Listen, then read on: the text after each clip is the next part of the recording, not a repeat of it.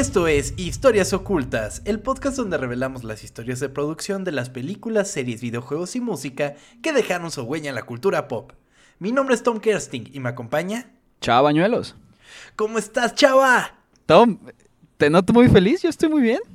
Amigo, yo siempre que estoy en historias ocultas estoy feliz, pero sobre todo porque la pasé increíble en el episodio 10, por si no se notó. Estuvo Vayan a escucharlo si no lo han hecho, estuvo increíble. Eh, nos acompañó Champ Casillas de plano de juego. ¿Cómo sabe cosas ese cabrón, eh? ¿Cómo sabe de cosas, güey? Muy cabrón. Eh, Ha sido el programa más largo que hemos tenido. Sí. Sí, pues Casi es que no se callaba, güey.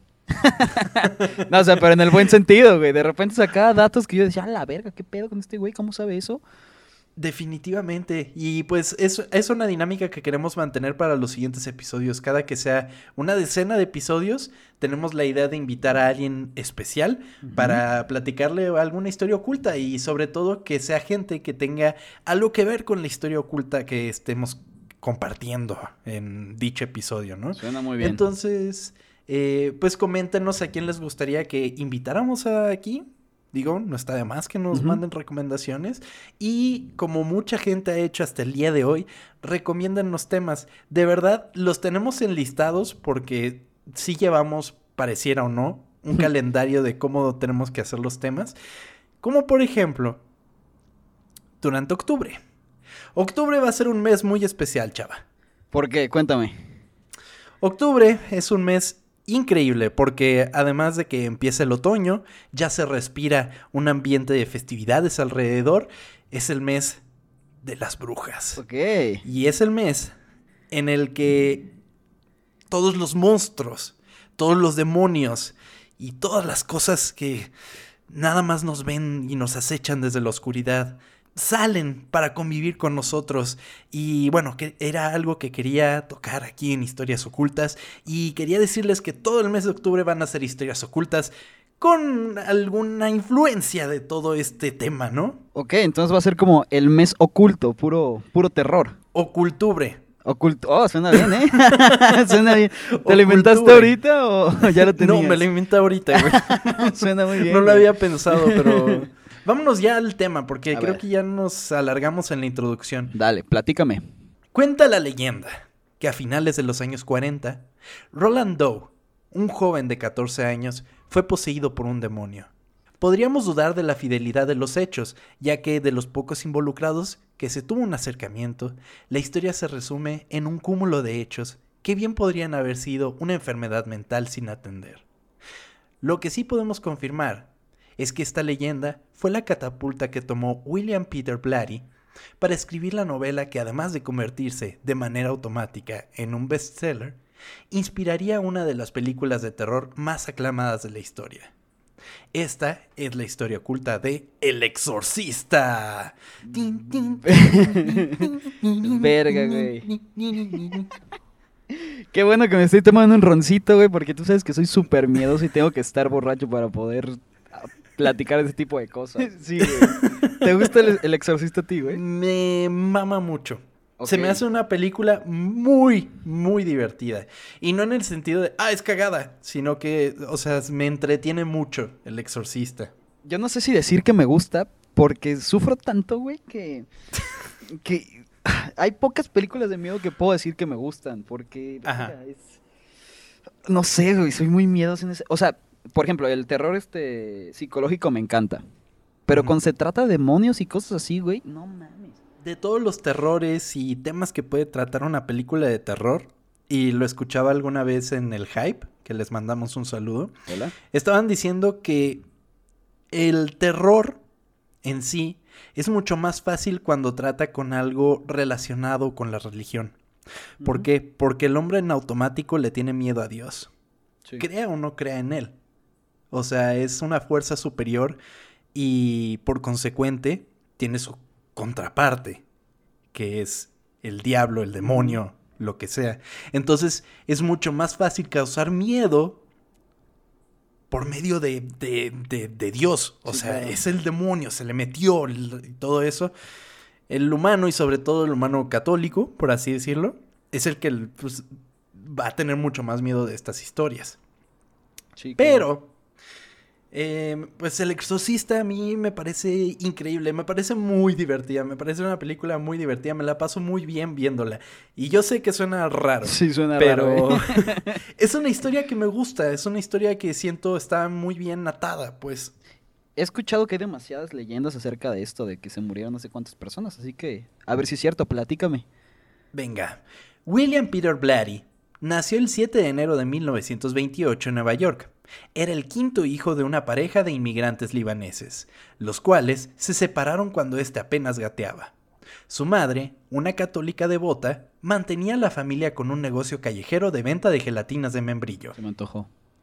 Qué rico. Es como, es pesar- como, perdón por interrumpirte, pero esto es como un, como un póster para abuelitos, ¿no? ¿La gelatina de membrillo? Sí, ¿no? Algo que tú te comerías porque te gustan ese tipo de cosas. Fíjate que gelatina de membrillo, no sé. Ate de membrillo, ese sí he comido, pero gelatina de membrillo. No es verdad. Bueno, continúa, perdón. Estoy diciendo cosas pendejas para no tener miedo, lo siento. Tú eres el que cuenta chistes en la película, ¿no? El que van a matar y para no tener miedo Sí, esconde güey. su terror en chistes. La neta sí chistes soy. pendejos. Y a pesar de no contar con los recursos suficientes, se esforzó de sobremanera para darle a sus hijos una educación decente. La cuestión económica llevaría a la familia a constantemente cambiar de domicilio, evadiendo a recaudadores de impuestos. Durante su último año de secundaria, tuvo la oportunidad de asistir a una cena de acción de gracias, a la que asistiría también un profesor de Georgetown. Georgetown, nada más para dar un, eh, o sea, para dar un poco de perspectiva, es una de las universidades católicas más antiguas de Estados Unidos y además es eh, dirigida por jesuitas, es una iglesia jesuita. Es como el ITESO de allá. Exactamente, era lo mismo que estaba pensando cuando lo escribí. Después de que los invitados se fueron, su madre le gritó, Willy, vas a ir a Georgetown. Cuando él dijo que nunca podrían pagar la matrícula, ella tuvo la respuesta, vas a ganar una beca. Meses después, Blary se encontraría entrando a la universidad, la cual calificaría más adelante como una de las bases más importantes en su educación literaria. Fue en esta época cuando durante una clase de teología un profesor le contó a la clase un caso de una posesión demoníaca en el área de Washington. Recuerdo que pensé, vaya, si alguien investigara esto y lo autenticara y mostrara que es real, sería un regalo para la fe, pensaba Blary. Se quedó en mi mente y pensé que tal vez algún día intentaría escribir un relato de no ficción. Si quieren un, un, un ¿cómo se dice? Un chapuzón más profundo de toda esta historia, Leyendas Legendarias, que es como nuestra inspiración para este podcast, tiene un episodio que trata de este suceso. Más bien de lo que se inspiró, ¿no? De la historia de... Ajá, exactamente, de la leyenda detrás del exorcista. Entonces, en, en ese podcast en específico pueden encontrar, o sea, ya bien el hecho real de, real entre comillas, de lo que sucedió. Fue durante su último año de universidad que Blary conoció a su esposa, y para el momento de graduarse ya tenía una familia que mantener. Tuvo entrevistas con el FBI y la CIA para conseguir un puesto de trabajo. Imagínate ir a tocar puertas así al FBI, a la CIA. ¿Cómo funcionará eso, güey? Pues no sé, uno pensaría que lo buscan a uno, pero pero creo que sí tienen como... LinkedIn, así, ¿no? Te está buscando el FBI, ¿no? el sé, FBI ha visto tu perfil. ¡Tu puta madre! Qué pendejo. Pinches mensajes de LinkedIn Ya sé. random. Pero al momento de realizar una investigación de fondo, ambas agencias se encontraron con los múltiples cambios de domicilio a su temprana edad, lo cual impedía avanzar con la contratación. Terminó así vendiendo aspiradoras Electrolux, mientras manejaba un camión de cervezas. ¿Ok? Ajá. Se enlistó en la Fuerza Aérea y prestó servicio por cuatro años. Este güey de plano no encontraba qué hacer. Sí, güey, no tiene trabajo, digo, pues donde caiga. Donde A caiga. vender de plano abón y a cosas así, güey. Ya está abriendo su, su piramidal, güey, también. Para los años 50, se encontraba en Beirut como editor de la Agencia de Información Estadounidense del Ejército. Pero dejaría todo por un sueño para trabajar en Hollywood. Así se mudó a California, donde trabajó como vocero de la Universidad de California del Sur y, por otro lado, tenía pequeños trabajos de actuación. Era una persona creativa y llena de carisma, lo cual llamó la atención de ejecutivos en Columbia Pictures, donde lo contrataron como redactor y posteriormente como guionista. Verga, este güey hacía de todo, güey. Definitivamente, eh, la escritura siempre fue su fuerte. Entonces, eh, ya que lo consiguió esa chamba, pues ya estaba bien contento. Blatty comenzó así a escribir comedias. Unos años después, la industria sufrió por la guerra en Vietnam y Blatty perdió su trabajo. Fue aquí donde comenzó a recordar los eventos de los que había escuchado acerca del exorcismo en 1949. Blatty quería probar un tratamiento de no ficción y se puso en contacto con un sacerdote jesuita que había realizado el ritual católico romano de siglos de antigüedad para la víctima de la posesión. El sacerdote mencionó que sus superiores habían rechazado los intentos de dar a conocer los hechos, ya que la familia había solicitado el anonimato. Se supone que uno, que uno de estos exorcismos, cualquier exorcismo que se haga, necesita aprobación de la iglesia romana. Entonces tiene, tiene que estar. O sea, sí, sí te toma un chingo de papeleo hacer un exorcismo. Verga, imagínate de que se le metió el demonio, pero ¿sabes que Me falta una firma y no te lo puedo hacer, lo siento. Y el, niño ahí de ayuda. El niño retorciéndose en la cama y, la señora, es en la otra ventanilla, necesita copia, copia firmada y copia sin firmar. Pero, y también pues es algo que, que se ve por un pelín en la película, como que necesito todas estas pruebas, si no, pues va a valer verga. Y al final les vale verga a todos y igual hacen el exorcismo. Pero bueno. Es que si no cualquiera podría hacerlo, ¿no? Nada más para hacerlo. Claro, totalmente. Con un poquito de, de, idea de cómo se hacen, pues sí, claro. Em, así que el Blari optó por una ruta ficticia, combinando su educación católica y su imaginación hiperactiva junto con un, junto con un suministro constante de nicotina y cafeína se tomó libertades creativas, las cuales le dieron a la historia gran parte de su poder y escalofrío. Cambió el objetivo del, tira y afloja espiritual entre el bien y el mal de un adolescente de 14 años a una niña de 12 años. Siempre las niñas se asustan más, ¿no? Siempre las niñas. Pues no sé, dímelo tú, tú eres el que está cagado de miedo. o sea, es que. No sé, veo un niño. ¿Se asustan o asustan? Asustan, asustan. Ah, asustan. Sí, ah, ya, ya, ya. O sea, estás bajando las escaleras de tu casa, güey, todo está oscuro y ves a una niña eh, como en vestido de escuela y ves a un niño como con shorts que te asusta más, güey. Una niña. La niña como que asusta más, ¿no? Pues eh, cualquier cosa que no esperes ver te va a asustar. Ah, bueno, pero, sí, pero... yo creo que sí, una niña, pues sí te puede transmitir como más terror quizás. Quizás por la onda de la inocencia que transmite, que transmite quizás en automático una niña. Y dentro de una inocencia, ya cuando te encuentras una niña así de, ah, cabrón, pues quizás sí te da. Sí, debe ser eso, quién sabe. Quién sabe. Blary tenía otras razones para los fundamentos religiosos de la obra. Su madre murió poco después de que él comenzara a escribir, dejándolo luchando con su fe.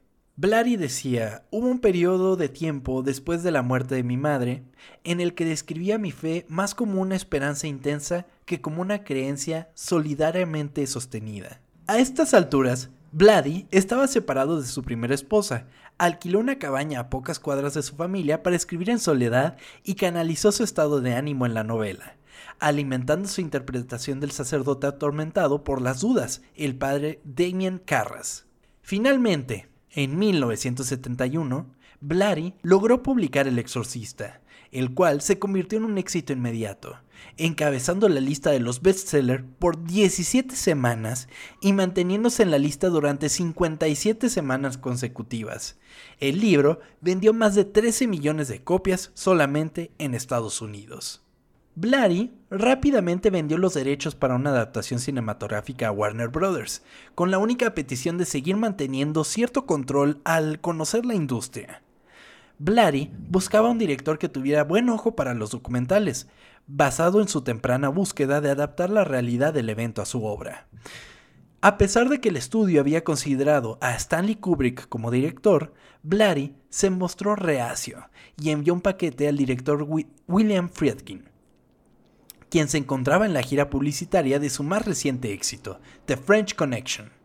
El paquete contenía el borrador del guion del exorcista, el cual Friedkin leyó en una sola noche y al terminarlo se puso en contacto con Blatty. Con Kubrick sonaba interesante, ¿eh?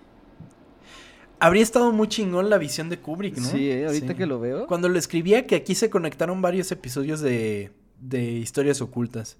Porque, digo, Stanley Kubrick mencionamos en el episodio de The Shining que le habían ofrecido eh, Ah. El Exorcista.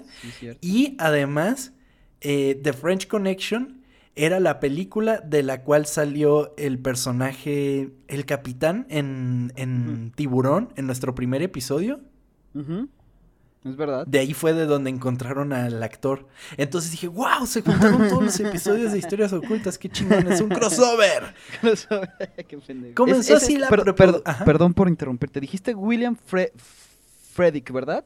No, Friedkin. Fredkin. Este cabrón, a lo mejor me estoy equivocando, pero este cabrón hizo una película que se llamaba en español Todo por ganar, algo así, güey. Con donde sale Shaquille O'Neal. ¿Alguna vez la, la viste? ¿Qué? ¿No? No mames. Me acordé, no mames. Según yo es él, si no, perdónenme todos los que están escuchando, pero es la película donde Shaquille O'Neal este, es un basquetbolista muy, muy conocido. Verga, güey. Verga. La peor actuación que he visto en mi vida. De hecho, fue hasta no- nominado a estos premios, estos que te dan por malos actores, no sé cómo se llaman, güey. A Los racis. Ajá, eso, güey. Nominado y creo que hasta lo ganó. Qué película tan culera y eso que yo lo quiero tanto ese cabrón, güey. No, no, no mames. Si pueden, no la vean, güey, pero guau. Si pueden, evítenla. Sí, no mames. Perdón, según yo es él, si no estoy diciendo pura pendejada, pero bueno. Continúa, amigo. Qué chingón. Comenzó así la preproducción del Exorcista, y de manera casi inmediata se encontraron con problemas. El casting fue extremadamente difícil, sobre todo por la presión de Warner, quienes querían a Marlon Brando para el papel del padre Merrin. Sin embargo, Friedkin rechazó inmediatamente la idea, ya que veía que se convertiría en una película Brando. Friedkin pensó inmediatamente en Max von Sydow para el papel, quien, al terminar de leer el guion, accedió encantado. O sea, no quería como gente tan conocida para que no se tratara de... Exactamente, de y ya hemos visto que es una, pues, es una estrategia ganadora, Sí. Definitivamente. Es que luego de- deja de ser tu película y empieza a ser la película del principal y es como que pues... Exactamente. Y sobre todo el padre Merrin pues no aparece tanto en la película. Sí aparece, pero es como de, ah, sí, al principio y hasta el final, ¿no? Y ya, y ya con eso sería la gran película de Marlon Brando y pues no, qué hueva. Fredkin encontró en el actor Jason Miller al padre Carras, después de una obra en Nueva York. El actor no había leído el libro al momento, pero el director se encargó de regalarle una copia después de hablar con él en el backstage. Tiempo más tarde, el director recibiría una llamada del, actor en el cual mencionó, este tipo soy yo, al describir su experiencia con la lectura. Miller había tenido una educación jesuita para convertirse en padre. Sin embargo, sufrió una crisis de fe, al igual que el personaje al principio de la historia. Ok, le quedó justita el güey. Totalmente. Le, le queda como anillo al dedo. Pero, para el momento que el actor terminó el libro, el estudio ya había pasado por una larga lista de opciones para interpretar al padre Carras, en el cual se incluía a Jack Nicholson y Paul Newman. Pero por petición del director se había optado por Stacy Keach. Miller pidió una oportunidad para una prueba de cámara. El actor tomó un avión de Nueva York a Los Ángeles, a pesar de tener fobia a volar, y actuó frente al director con una única escena, la cual fue suficiente para que el director cambiara de parecer y rescindiera del contrato con Stacy Keach. Este güey nunca había actuado para películas, era puro de teatro, y, y pues ya dijo, no, pues yo, yo sí puedo, sí la armo, llegó, sí. hizo su prueba y quedó bien chingón. Sí, aparte seguro amaba al personaje porque pues literalmente lo está reflejando él, güey, así que... Y además te imaginas el punch que sería eh, interpretar un papel en una película de un bestseller. Sí, claro. Como, o sea, es un punch muy cabrón para un actor. Para el, para el papel de Chris McNeil, Fredkin tenía una lista de grandes actrices de talla internacional. La primera de estas opciones fue Audrey Hepburn. quien se mostró emocionada, pero pedía que la filmación se realizara en Roma, donde se había mudado con su esposo. La morra. ¿Tú güey. crees? No, pues sí, ¿qué le pasa? Sin embargo, esto elevaría el costo de la película de manera astronómica. Entonces, pues dijeron, pues, ¿sabes no. qué, Audrey Hepburn? Muchos respetos, pero bye bye. Sí, no. Pasaron así a la segunda en la lista, Anne Bancroft, quien también estaba emocionada por el papel, pero también tenía una petición. Pidió que la producción se retrasara nueve meses, No, ya que güey. acababa de embarazarse. No mames, no. ya, ya los güeyes, ah, claro, sin pedos. Sí, sin pedos, no, no es como que nos apure. No, no es como que tengamos un contrato meses. para terminarla, no. Te esperamos, si quieres ten otro. Fredkin rechazó a la actriz, ya que creyó que el producto final no sería algo que la actriz quisiera trabajar mientras tenía su primer hijo. Eh, la siguiente en la lista fue Jane Fonda, quien inmediatamente rechazó el papel calificándolo como un pedazo de mierda estafadora capitalista. Verga. Jane Fonda siempre ha sido muy así, es increíble esa mujer.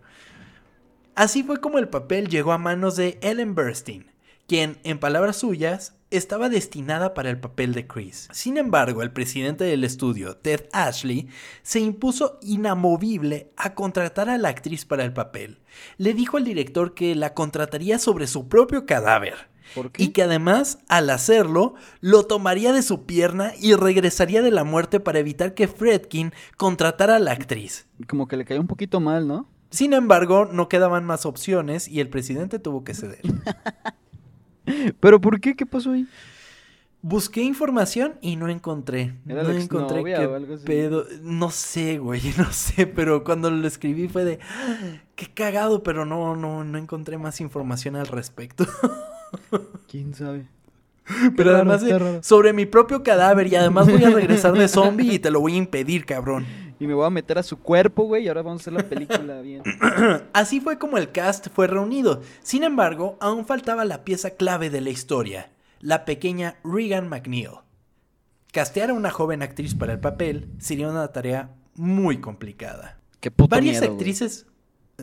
¿Por qué? Actuar que se te mete un pinche demonio, güey. Varias actrices fueron consideradas, comenzando por Pamela Feeding y Anissa Jones, quienes fueron rechazadas por ser clasificadas como actrices de corte familiar. Más adelante se pensó en Denise Nickerson, quien había participado en Willy Wonka y la fábrica de chocolates. Sin embargo, sus padres estaban aterrorizados por el guion y rechazaron la oferta. Pues es que sí, ¿no? Güey, no cualquier padre deja a su Sí. hija hacer un papel Es que así. depende cómo se ha grabado, güey, pero es que sí, no mames, o sea, yo creo que sí te puede llegar a marcar poquito a hacer eso. Sí, no, no creo que fuera tan fácil como una película como El Resplandor, que Sí, vimos no. que al actor de Danny lo, lo cuidaban un chingo, como para que no viera que era una película de terror lo que grababa. Pero aquí, pues no había de otra, güey.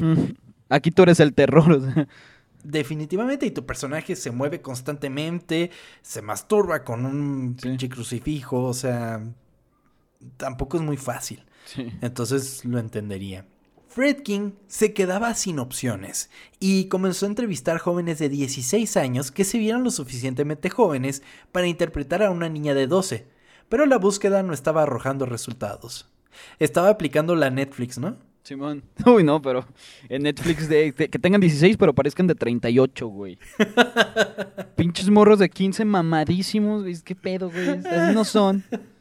Qué chingón. Así de, así me debería de ver en la secundaria. Sí, güey. ¿Qué? Sí, sí me quedé un poquito traumado, güey. De repente te metes a ver la de élite, güey. de- según eso están en, en secundario prepa, no sé, güey.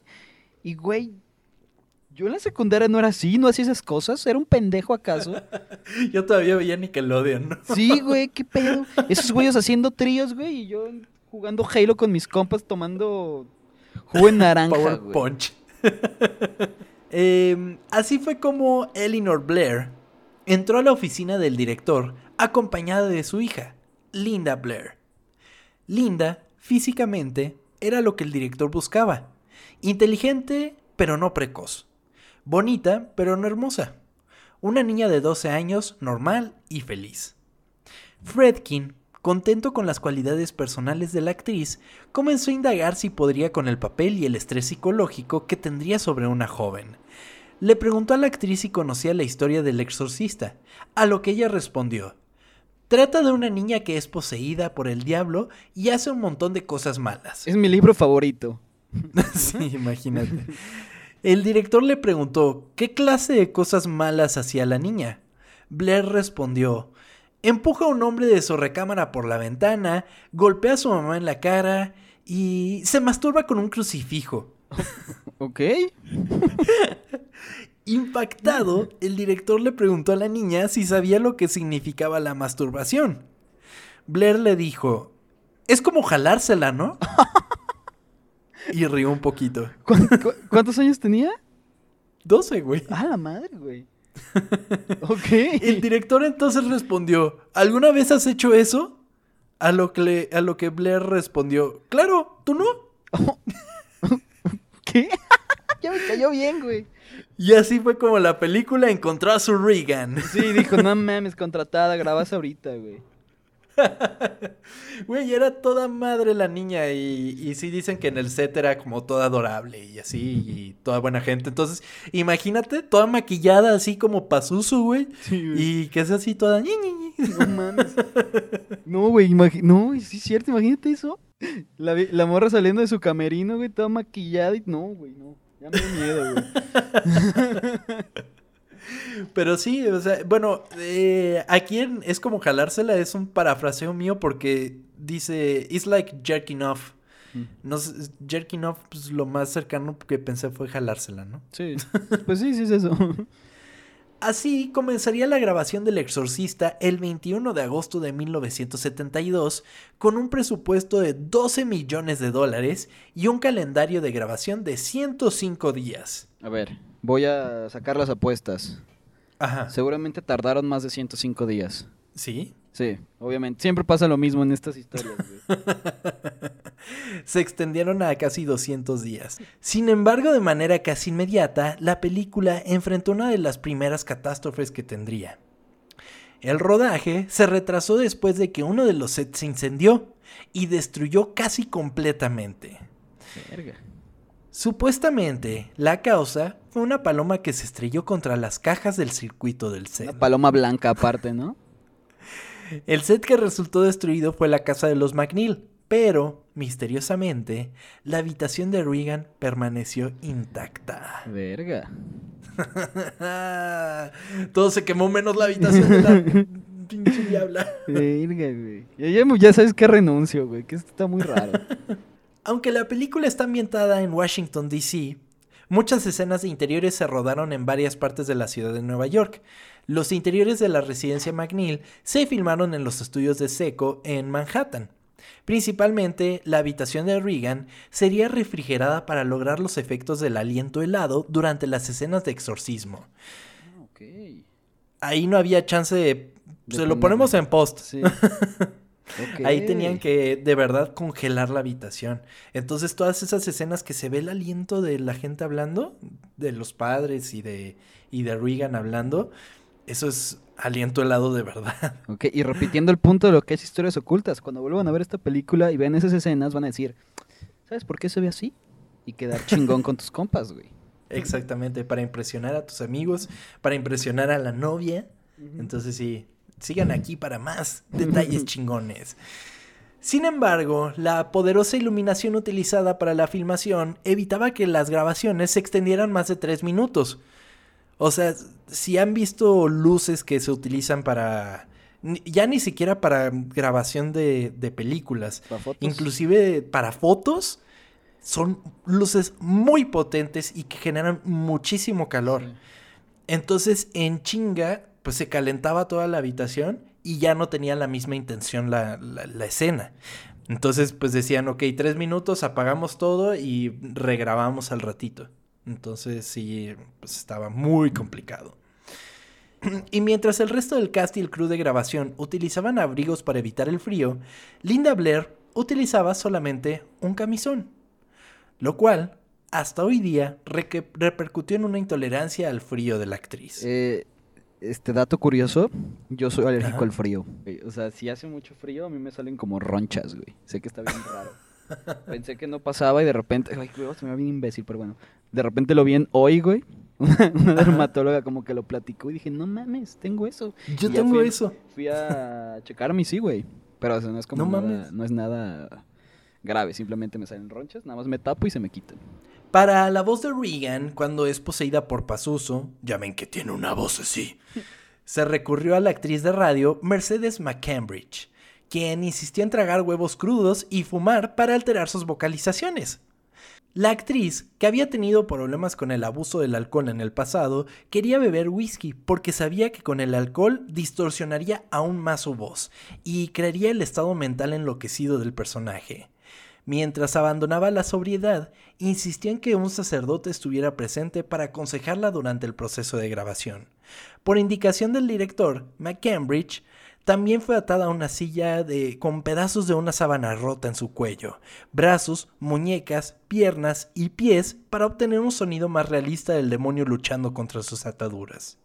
McCambridge luego recordó la experiencia como una de rabia horrible, mientras que Fredkin admitió que su actuación Mientras que Friedkin admitió que su actuación, así como los extremos por los que la actriz se sometió para ganar autenticidad, aterroriza al director hasta el día de hoy. Estaba tan cabrona la voz y la actuación de esta mujer que para la versión televisiva tuvo que cambiar las voces totalmente. Mames. Sí, sí, sí. Fredkin se caracterizaba por hacer sus películas a la vieja escuela de Hollywood, para obtener reacciones genuinas de los actores. Ellen Burstyn tenía dudas en realizar un stunt en el que su hija Regan la lanzaría por la habitación. Terminó diciéndole al director que haría el stunt, pero le pidió que no hiciera que el coordinador de producción tirara de la cuerda a la que estaba atada con demasiada fuerza. Así, Burstyn realizó el stunt, lo cual resultó en una lesión permanente de la columna, una lesión con la que todavía lucha. Fredkin nunca negó esto, y los coordinadores de acrobacias coinciden en las entrevistas en que estaban tirando de la cuerda lo más fuerte posible en contra de los deseos de la actriz. Lo más impactante de este suceso es que el material en el que la actriz se lastima es el que aparece en la versión final de la película, así como el estruendoso grito de dolor, el cual también fue utilizado en la película. O sea, el grito que sale ahí no es actuado, o sea, es de que la lastimaron. Exactamente. Verga, pobre morra. Le dieron en la madre, en la espalda y, y pues sí, utilizaron ese, ese pietaje. Pues se ve chingón, ya no que sí, se está muy chingón pues, pero no mames. pues sí. De igual manera, Linda Blair resultó herida durante la grabación de la escena en la que Regan gira desesperadamente y grita, Madre, haz que pare, está quemando, mientras su cuerpo en la cama se mueve sin control de arriba a abajo.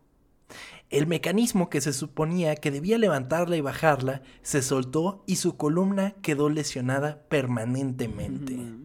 O sea, cuando, cuando ves esas primeras veces en la que ella está moviéndose así muy cabrón en la cama, que, o sea, y que la cama se mueve y que ella se mueve y todo está valiendo verga, sí dices, madres, ¿cómo chingados hicieron eso? Sí, de que no le duele. Y en realidad sí le dolía. Le dolía, le dolía y...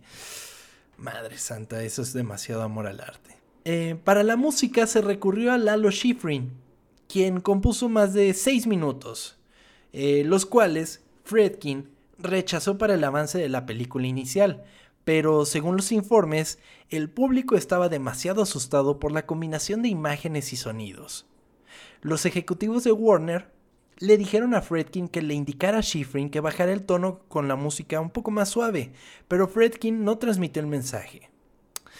Se ha afirmado que Schifrin luego usó la música escrita para El Exorcista eh, en la película, en una película posterior, El horror de Amityville, pero lo ha negado en entrevistas. Como no utilizaron ahí su música, se supone que la puso en Amityville Horror, pero eso no está confirmado. O sea, está chingona, la voy a utilizar porque la voy a utilizar y punto. Ajá, exactamente. Así fue como Fredkin, buscando un sustituto a la obra de Schifrin, dio con lo que hoy conocemos como el tema del exorcista. Es como la típica que pones cuando quieres asustar, ¿no? Claro, pero aquí les va un dato de trivia. Aquel piano tan característico y espeluznante que al solo escucharlo la piel se enchina, no fue compuesta para la película. La pieza en realidad se llama Tubular Bells, una canción creada por Mike Oldfield, quien ha dicho que hasta hoy no ha visto la película ya que quizás la encontraría muy atemorizante. Literal, era una canción de un disco. De que era una canción feliz según él, ¿no? Sí. O sea, yo me puse a escuchar la canción original y pinche chingadera dura media hora, güey. Pero literal empieza con el tema del exorcista. Entonces, ya saben, para la otra, el tema del exorcista no fue creado para el exorcista. Es como cuando utilizan cualquier canción en una película. O sea, es Mr. Blue Sky en Guardians of the Galaxy 2, Ujú. por ejemplo. O sea, es una canción que agregaron a la película. Y les Y que quedó, queda muy cabrón. les quedó a la perfección, güey. Funciona demasiado, güey.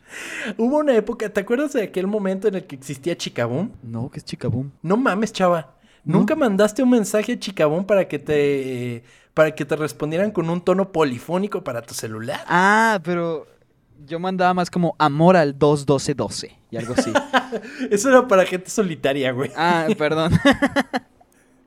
sí, pero sí, sí, sí, sí me acuerdo. Y sí, era de las más escuchadas esas, ¿no? Y después ya te la pasabas por infrarrojo al celular de tu Ajá, compa. y que todo el mundo la tenía así como tema. Sí, güey. Es que además para los 2000 pues tuvo un revival muy cabrón el, el Exorcista porque hubo un restreno de la película en el 2000. Entonces como que ahí mucha gente ya conoció mejor la película y además fue muy taquillero este restreno. Entonces ahí fue como el revival que tuvimos más cercano. Digo, yo no la vi en aquella época, pero estaba como muy... En todos lados estaba el Exorcista. ¿Dónde fue que la pues. viste por primera vez? La vi solo. eh, por primera vez. Porque eres la un puto solo. loco. Qué verga, güey.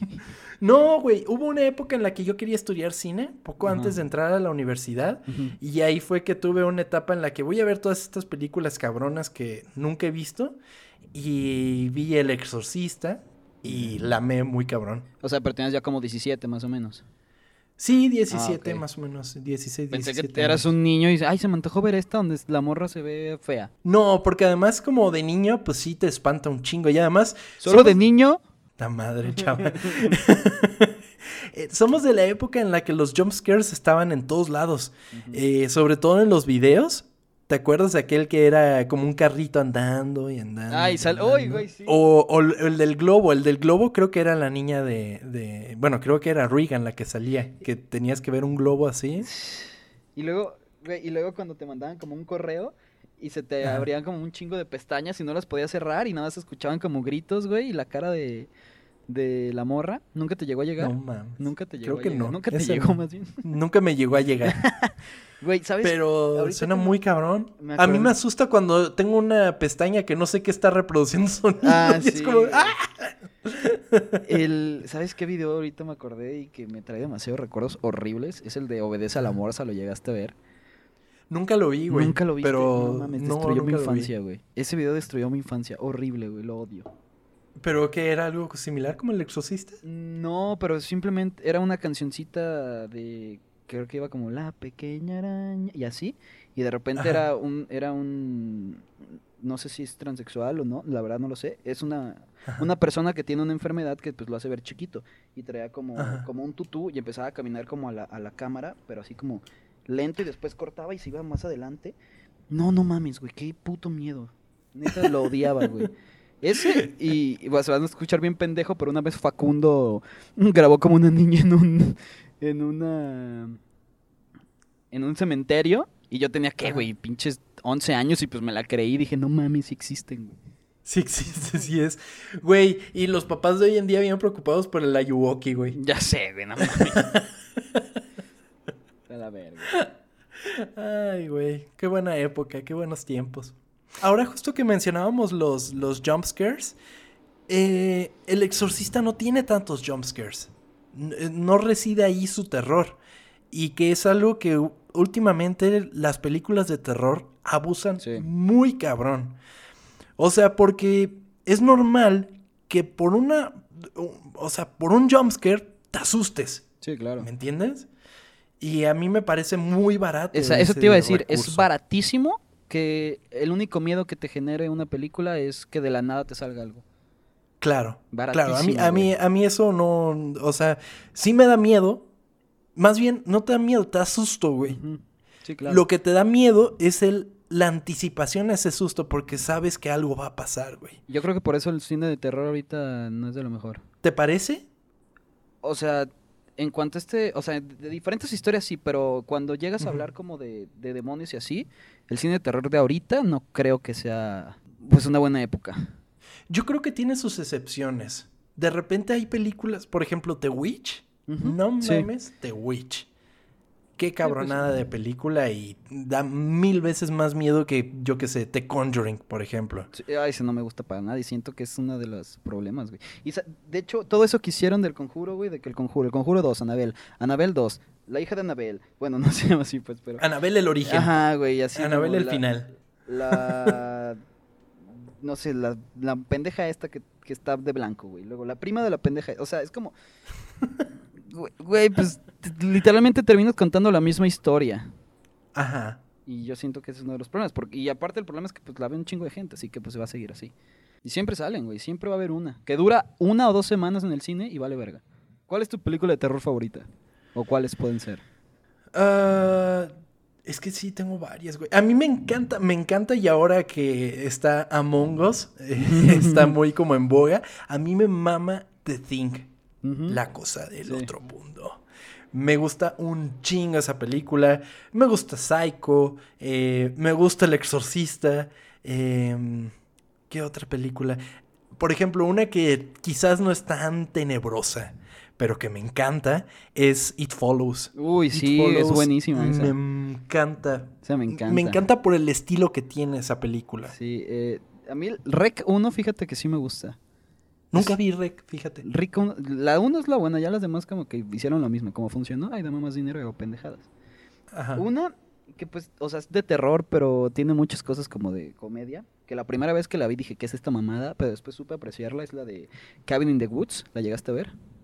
No, tampoco. Güey, es como un homenaje a todo el cine del terror.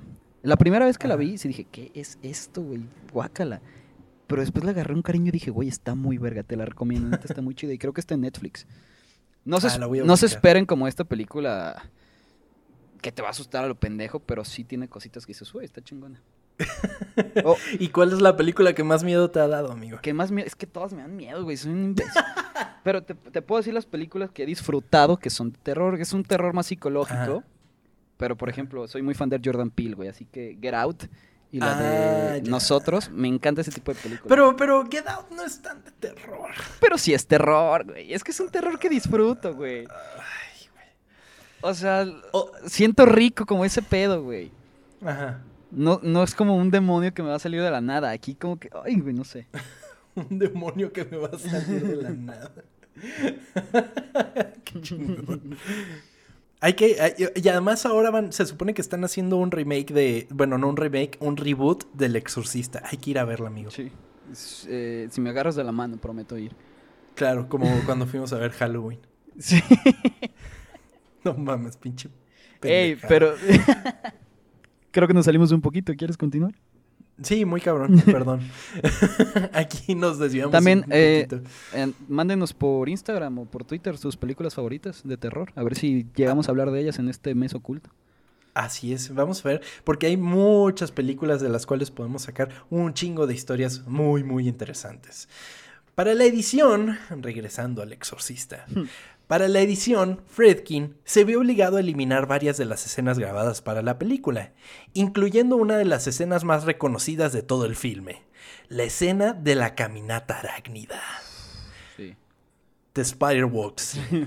Eh, es esta escena en la que pues ella está bajando de las escaleras y lo está haciendo de manera eh, pues como una araña Sí. pues. Y la neta es sí da un chingo de miedo y es un recurso que se ha explotado un chingo en otras películas y en otras franquicias y todo eso. Em, pero, pero verlo en la película sí es una cosa muy cabrona. Y ahí es cuando te puedes dar cuenta cuál es la versión que estás viendo. La doble, Ann Miles, fue la encargada de realizar este stunt. Sin embargo, Fredkin eliminó esta escena contra la objeción de Blatty, el escritor de la del libro, justo antes del estreno, ya que consideró que la escena apareció demasiado pronto en la trama de la película. En el libro, el suceso es más silencioso, y consiste en que Regan sigue a Sharon cerca del piso y le golpea los tobillos con una lengua parecida a la de una serpiente. La escena sería famosa para el reestreno de la película en el 2000, en la que se utiliza una toma diferente que muestra a Regan con sangre saliendo de su boca. Sí te saca muy cabrón de pedo ver a alguien caminar así, güey. Sí, güey, la neta sí. O sea, veo como... Cuando, la última vez que la vi no fue hace tanto, güey, sí, esa parte... Pues, y que además viene de la nada, güey. Tú estás en tu pedo y de repente se voltean y ¡ah! Sí, güey. pedo! Pero es muy chingón, es, un susto muy chingón. Y, qué bueno que lo agregaron después, porque no habría sido lo mismo. Y, y, también lo cagado es que es de un director Scott que se hizo famosa esa escena. O sea, podríamos decir que sí, también la escena en la que ella voltea la cabeza, por ejemplo, también es un es algo muy impactante, que eso estaba en la versión original, pero como que con por ver cómo ha influido en otras películas de terror, ver el hecho de que camina alguien como araña, pues sí, o sea, sí, sí, sí. afectó mucho a la cultura pop, muy cabrón. A pesar de los temores del estudio de que la Motion Picture Association of America le diera una a la película una clasificación X, la cual es solo para adultos, obtuvo una R, eh, la cual es personas de menos de 17 años requieren acompañamiento de un adulto sin cortes de ningún tipo. La decisión de la MPAA, según Fredkin, fue que era una película brillante e inteligente, que merecía ser vista por una audiencia más amplia. Independientemente, muchas ciudades como eh, Washington, D.C. y Boston optaron por ignorar la decisión y le dieron una X, una espantosa tacha. Fíjate que después eh, hubieron reportajes que hicieron algunos, algunos escritores de opinión y decían, güey, la MPAA aquí, si esta fuera una película que costó un millón de dólares, por ejemplo, o una película porno, que generalmente son las que eran clasificación X, eh, habría tenido una clasificación X esta película. Pero como tenía un presupuesto de 12 millones y era de un bestseller y todo eso, la MPAA dijo, ¿sabes qué? Pues bueno, Tal vez no la X, pero la, más inmediata. Exactamente, dinerito. Sí, claro. Con dinero baila el perro. Que tampoco me parece una película tan... Eh, o sea, ¿Fuerte? yo diría, una película solo para adultos, no. No. Sí, un... Pero tampoco un PG-13. O sea, no la veo para un niño de 13 años, pues. O sea, o sea, me parece adecuado. Quizás a partir de los 15 años sería una buena edad. Ah, B15, por ejemplo. Pero pues eran otras épocas y no estaban acostumbrados a este tipo de películas. También, tampoco podemos culparlos. Después de una accidentada grabación, la película se estrenó finalmente el 26 de diciembre de 1973. La audiencia la recibió en los 24 cines en las que fue estrenada, ganando casi 2 millones en su primer fin de semana, 7.4 millones en su primer mes y 329 millones para su corrida mundial. Acuérdense, la película costó solo 12. no, pues increíble, güey. A este éxito se le sumarían los 112 millones para su reestreno en el 2000, con su versión del corte del director. El Exorcista se convirtió así en una de las películas con mayor recaudación para Warner Bros., principalmente en el género del terror. La película que lo desbancó fue It en 2017. Verga, tardó mucho. Un chingo, un chingo. 1973 a 2017. La película de terror que más había recaudado en la historia. Y, llegó It con sus 700 millones de dólares y pues dijo, sí. Pues, También hay que pensar que pues no están ajustados a la inflación el precio de los boletos. Entonces tal vez por ahí también el exorcista siga arriba, pero pues quién sabe. La audiencia estaba loca por la película, figurativa y literalmente. Se llegó al punto de tener paramédicos en los cines para atender a los asistentes, quienes al ver la película sufrían de desmayos, vómito y ataques de histeria. Inclusive, los cines llegaban a ofrecer bolsas de mareo a sus visitantes. ¿Te acuerdas de alguna película en nuestra época que fuera así como de, no mames, esa película, la gente se desmaya y, no pueden verla y se mueren en la película? La última que escuché fue la de Boraz, que cuando fue, creo que en... Ah, que la gente vomitaba, ¿no? que según eso ahí de que, no mames, no la puedes ver y así. De repente la estrenan en Netflix y, o sea, sí tiene sus escenas, pero no mames, como les mama Exagerar, ¿no? Es la última. Que inclusive es como un buen ardid publicitario, ¿no? Como el de dar ahí las, las bolsitas y todo eso. porque me acuerdo que estaban dando bolsitas aquí en México para la película. Sí, y eso haces, haces que la gente diga, no mames, quiero verla. Y pues sí. Yo me acuerdo mucho que La Pasión de Cristo tenía eso, güey. Ah, sí, cierto. Como que decían, es que la gente se está muriendo de ver el dolor que está pasando y todo eso. Yo creo que mucha, mucha señora católica sí, sí lo sufrió, güey. Muy cabrón. sí. No me acordaba, sí es cierto. sí, me acuerdo mucho de eso y también de... No tanto así, pero como de gente que le pasaban cosas con... Ay, con esta chingadera, la, la que es footage. Eh, Paranormal Activity. También ah, tenía sí, como cierto. una onda medio así. O sea, yo lo menciono porque en aquella época sí teníamos internet, sí, todo, sí, sí, no somos de la época toda análoga, pero como que recorría mucho el rumor de que, ah, es que no mames, esta película, la gente se está desmayando. Y tú así, ah, no mames, qué cabronada.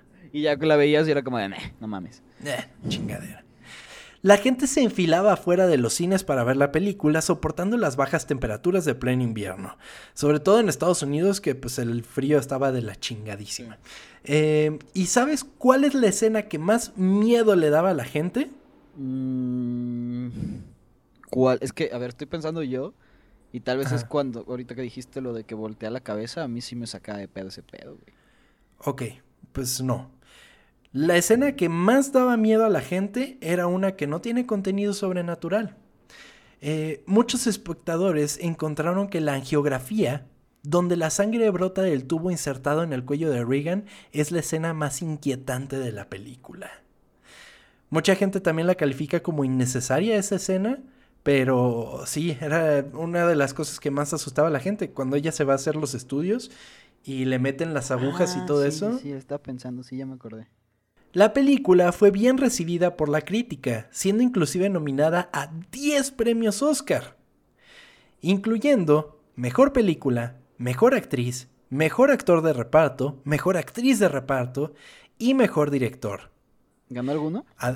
sí, ganó dos. Mejor guion adaptado y mejor mezcla de sonido.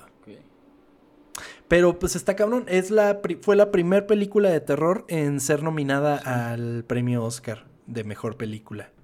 Yo siento que es una película que quizás sí era una película hecha para ganar dinero, para todo esta para todos estos fines, seamos sinceros, todo el cine es hecho con esos fines. Pero fue antes de vamos a hacerlas ya de, de molde estas películas, ¿sabes? Como que fue algo muy nuevo para el momento. Y que pues impactó muy cabrón porque está muy bien hecha, es una película muy bien hecha. Ya va, no es The Shining, por ejemplo, pero es una película que está muy bien realizada. El impacto de la película llevó a Warner a producir varias secuelas. El Exorcista 2 en 1977, El Exorcista 3 en 1990, El Exorcista El Comienzo en 2004 y El Exorcista Dominio en 2005, sin contar la serie de 2016 que ya fue cancelada, El Exorcista, y el futuro reboot de la franquicia en cines planeado para 2021, convirtiendo al Exorcista en una de sus franquicias más populares durante varios años no he visto ninguna de esas. Yo tampoco. Nada. Yo tampoco, pero dicen que El Exorcista 3 está muy chingona. Hay una cuenta en Twitter que se llama Horror Losers. Está muy chingona y, y, como que agarran las películas y dicen, esta parte está muy chingona y así. Y El Exorcista 3 la maman mucho en, ese, en esa cuenta. Entonces vayan a seguir ahí porque hacen unos hilos muy chingones. Sin embargo, las leyendas alrededor de la primera película no terminarían con su estreno. Con el pasar de los años, más y más sucesos fueron exhibidos al ojo público. Eventos que solo abonarían al mito detrás de la película. Por ejemplo, las muertes que rodearon la filmación. Los actores Jack McGorwan y Vasiliki Maliarmos, Maliarmos, Vasili, Vasiliki Maliarmos, así como sus personajes de la película, murieron durante la postproducción. Jake McGorwan era el borracho, el que está borracho en, la, en la fiesta, que se muere. Ese se murió en la postproducción. Y esta mujer que se me complicó el nombre, era, es la mamá de Carras, del padre Carras. Así, eh, a estas podemos abonarles la muerte del abuelo de Linda Blair y el hermano de Max, de Max von Sydow, quien murió el primer día de rodaje de Max. Además, durante el rodaje, el hijo de Jason Miller, quien interpretó el padre de Damien Carras, eh, casi muere en un accidente de motocicleta. En 1987, la actriz Mercedes McCambridge, quien interpretó la voz demoníaca de Pazuzu, fue víctima de una horrible tragedia cuando su hijo asesinó a su esposa e hijos antes de quitarse la vida. verga, con razón decía que, que decían que esto estaba maldito, güey. Sí, güey, sí, es una de las, de las producciones más malditas de Hollywood, se supone. Y pues, ¿cómo no estarlo? Imagínate, pues te metes con el diablo, güey, pues, ¿qué más quieres? Aunque el nombre Pazuzu está como... ¿Te da risa Pazuzu? Pazuzu. Es como el, el, TikTok, ¿cómo es el...? El de mi pan, susus. ¿No? La primera vez que traté, de evitar el chiste, pero no pude, güey, lo siento. Ay, no puede ser, no puede ser. Voy a continuar con esto, no puede ser. En la escena del arteriograma, el hombre barbudo que asiste al médico es Paul Bateson. Era un técnico de rayos X en el Centro Médico de la Universidad de Nueva York, donde se filmó esa escena y logró obtener ese pequeño papel. En 1979 fue declarado culpable del asesinato de un crítico de cine y sentenciado a 20 años de prisión. Sin embargo, se captaba y era sospechoso de los asesinatos de seis hombres a los que dijo que recogió en bares gay. Tuvo relaciones sexuales con ellos y luego asesinó, desmembró sus cuerpos y los metió en bolsas de plástico por diversión entre 1977 y 1978. ¿Pero qué era lo que hacía este güey? Ese güey era técnico de rayos X en la universidad, en la Universidad de Nueva York, y para los extras utilizaron gente que trabajaba ahí. Entonces ahí sale este güey. Aunque los investigadores creyeron su historia, nunca fue acusado oficialmente y esos asesinatos técnicamente nunca se han resuelto. Bateson fue liberado de la prisión en 2004. Toda la historia que giraba en torno a los asesinatos de la bolsa fue posteriormente eh, realizada en la película de 1980 Cruising, que también mm. está dirigida por Fredkin. Sale está el Pacino, según yo, ¿no? Sí, sí, Ajá, es Al Pacino. Ah, sí, sí, sí. Sí, ya sé cuál es. Pero pues hay mucha casualidad que fue un güey en una película y después el mismo director va y hace una película del sí, Está raro eso. Está, está cabrón. Mucha casualidad. ¿O no? Durante el estreno en Italia, el público tuvo que abrirse paso a través de un aguacero torrencial, acompañado de truenos y relámpagos para poder entrar al teatro. Muchos, adentro, afirmaron haber escuchado un grito horrible, casi demoníaco, proveniente del exterior, una vez que la película comenzó a rodar. ¿Cómo les mamas eres? ¿Verdad? Inventarle cosas, güey. Sí, güey. En una función, una mujer estaba tan asustada que se desmayó en el teatro y se rompió la mandíbula. Más tarde, demandó a los, a los asesinatos. Más tarde, demandó a los cineastas, sugiriendo que los mensajes subliminales causaron el accidente. Warner Brothers llegó a un acuerdo extrajudicial por una cantidad no revelada. Eh, los mensajes subliminales se supone son esos cortes rápidos que tiene la película, eh, que son como de rostros y así. Entonces se supone que son esos mensajes subliminales los que causaron el accidente. Ya la pinche doña se hizo rica. Exactamente. Ya ves cómo estoy en Estados Unidos. voy a demandar para hacerme rico por cualquier pendejada. Voy a quedarme aquí abajo de la W del Walmart porque ya vi que ese medio se va a caer y voy a esperar a que se caiga. Sí, no Muchos creían que la película estaba maldita y que reproducirla a través de un proyector era una invitación a la posesión demoníaca. El televangelista Billy Graham declaró, hay un poder de maldad en la película, en el tejido de la película en sí. La película fue fuertemente tundida por la crítica religiosa y extremistas. Inclusive, amenazaron de muerte a Linda Blair, quienes creían que glorificaba a Satanás, por lo cual Warner Bros. Decidió mantener guardaespaldas cuidando a la actriz por los siguientes seis meses consecuentes al estreno. Verga, güey. Cabrón, no, no sé si, si se escuchó, güey, pero tocaron a mi puerta y no hay nadie en mi casa, güey. Así que No mames. me saqué un pedote, güey. Espero sean los perros, no mames. Qué sustote me saqué, güey. Ay, chava, tú y tus fantasmas. Ya inventando igual que los güeyes del cine en Italia, güey. Sí, güey. Un grito estruendoso. Sí, güey. Eh, pues una película que trata de una posesión demoníaca, obviamente iba a ser criticada por la iglesia. Sí, obvio. Y pues como siempre, y más hoy en día, pues hay gente que es extremista con sus ideales. Y pues terminaron amenazando de muerte a una pobre niña de 12 años, güey. Y aparte, con que- con- güey, ¿qué sentido tiene eso, güey? Te amenazo de, te amenazo de muerte, güey.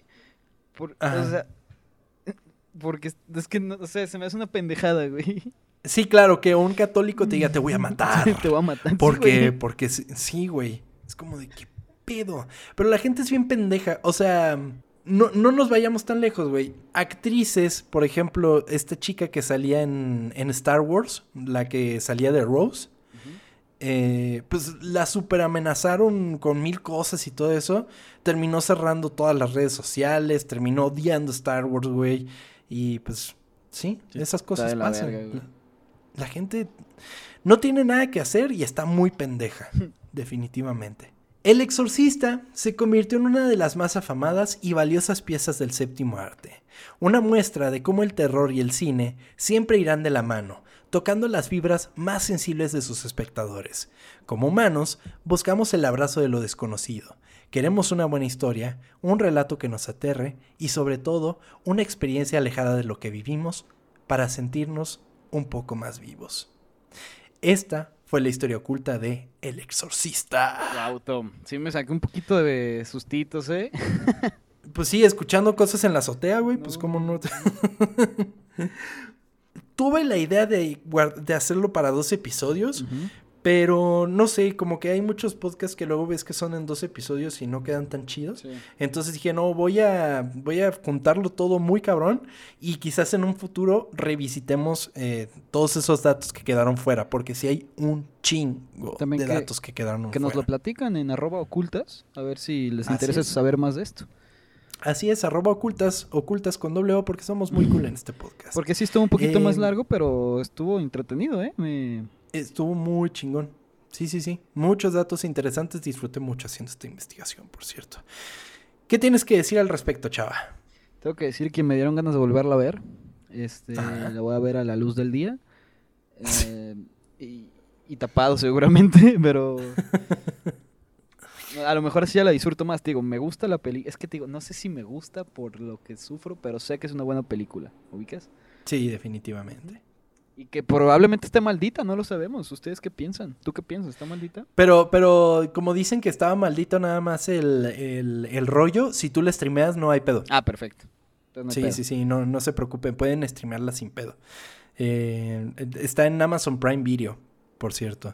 Eh, es de esas que tienes que rentar, eso es lo malo. Mm. Pero pues en un futuro quizás ya sale. Son tan cambiantes los servicios de streaming Sí. que quizás en un tiempo ya esté disponible en todos lados. Y pues sí, vayan a ver El Exorcista, vean todos estos datos de los que les estuve platicando y disfruten la película como la cosa muy chingona que es. Recuerden que este mes es el mes de Ocultubre. Sí, dijimos Ocultubre, ¿verdad? Sí, Ocultubre. Ocultubre, Sí. suena bien. Ocultubre. Este es el mes de Ocultubre, así que durante todo este mes estaremos contando historias ocultas de producciones que tienen que ver con todo lo oscuro que nos rodea y que nos da miedo y que, como mencionaba, necesitamos todas esas, esas experiencias para sentirnos un, poco, un poquito más vivos. ¿A poco no se les hace emocionante irse a dormir y sentir que alguien los está viendo desde lo lejos? Ah, bien verga, güey, la neta. A mí me encanta. ¿Nunca te ha pasado algo así de miedo a ti? Una experiencia ¿Paranormal? Paranormal, sí. No, nunca, güey. Muy aburrida mi vida. Nunca me ha pasado nada. ¿Y tú? ¿Alguna experiencia además de la que te acaba de pasar? Eh, o sea, la que tengo así muy en mente es una vez estaba yo dormido, yo era muy niño, güey. Me levanté, ya era madrugada. Eh. Me levanté y volteé a ver como a la closet, güey. Y de repente en la puerta vi, te lo juro, la, es- la forma como del diablo, pero como de caricatura, bien extraño, güey. Pero te lo juro que lo vi. y me fui acercando y sus, los ojos se le empezaron a hacer como de remolinos, bien. No mames. Todavía me acuerdo y me sigue asustando ese pedo, güey. Pero lo viví, o sea, neta lo viví y sí me saqué un pedote, pero es como lo más cabrón que me ha pasado, güey. Ah, bueno, y mi, Ok. mis papás me decían que hablaba con una niña ahí en, en los consultorios, güey, según eso. Pero pues. Yo no me. Sí, güey, yo no me acuerdo de eso, güey, la verdad. Qué chingón. Qué chingón. Pues bueno, cuéntanos ustedes qué experiencias han tenido. Vamos a poner un post en Instagram, una historia para que nos respondan ahí. Y estaría muy chingón como hacer un especial y contar así las cosas que le han pasado a, padre a ¿eh? nuestros escuchas. Estaría muy chingón. Quizás para el día de Halloween. Y contar así todo lo que les ha pasado. Estaría muy chingón. Vamos a ver, vamos a ver qué se puede hacer de especial. Porque octubre es un mes bien chingón. Vamos a mandar saludos, amigos. Saludos a la gente que nos estuvo interactuando con nosotros durante estos días. Y que la verdad hemos tenido mucha gente nueva en las redes sociales. Así que muchas gracias. Muchísimas Esperemos les esté gustando un chingo el podcast. Lo hacemos con mucho cariño y lo disfrutamos un chingo. Esperemos que ustedes también disfruten escucharlo. Suscríbanse, dejen su like, su follow, lo que sea en redes sociales. Y no está de más mandarnos un mensajito como estas personas que estuvieron en comunicación con nosotros.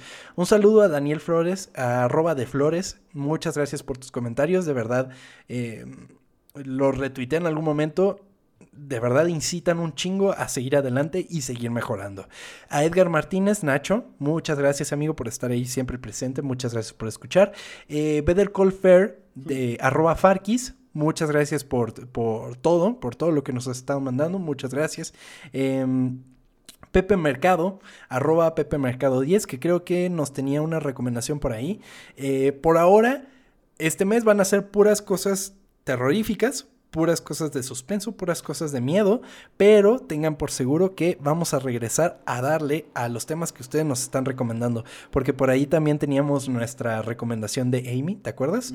Sí. Eh, de Alf, De Alf, ajá. y un chingo de gente nos están pidiendo que ya hagamos un episodio de Nickelodeon. Entonces, de eso. Nickelodeon Vintage, ya sea de Rugrats, de Bob Esponja. Próximo vez lo Estaría vemos. muy chingo. El próximo mes ahí estaremos. Eh, también un saludo a Isma Oribe, arroba Isma-Oribe. Muchas gracias por escucharnos. Y también un saludo enorme a Iván Patmore. Evan Patmore. No sé si lo dije bien. Ahí disculpa si no lo hice bien. Eh, y pues ya. Muchas gracias por escucharnos y muchas gracias a ti, amigo Chava. Gracias, Tom. También un saludo a Emiliano Gómez. Eh, gracias, amigo, por escucharnos. Y que eso es todo lo que yo tengo. Tom, muchísimas gracias por asustarme esta noche. Porque estamos grabando de noche, que es lo peor, así que... Sí, y además creo que es el que más tarde hemos grabado. Sí, así que... Muchísimas gracias, amigo. Muy divertido. Que tengan muy buena noche y muchas gracias por escucharnos. Nos vemos la próxima. Hasta luego. Adiós. Tin, tiriririri.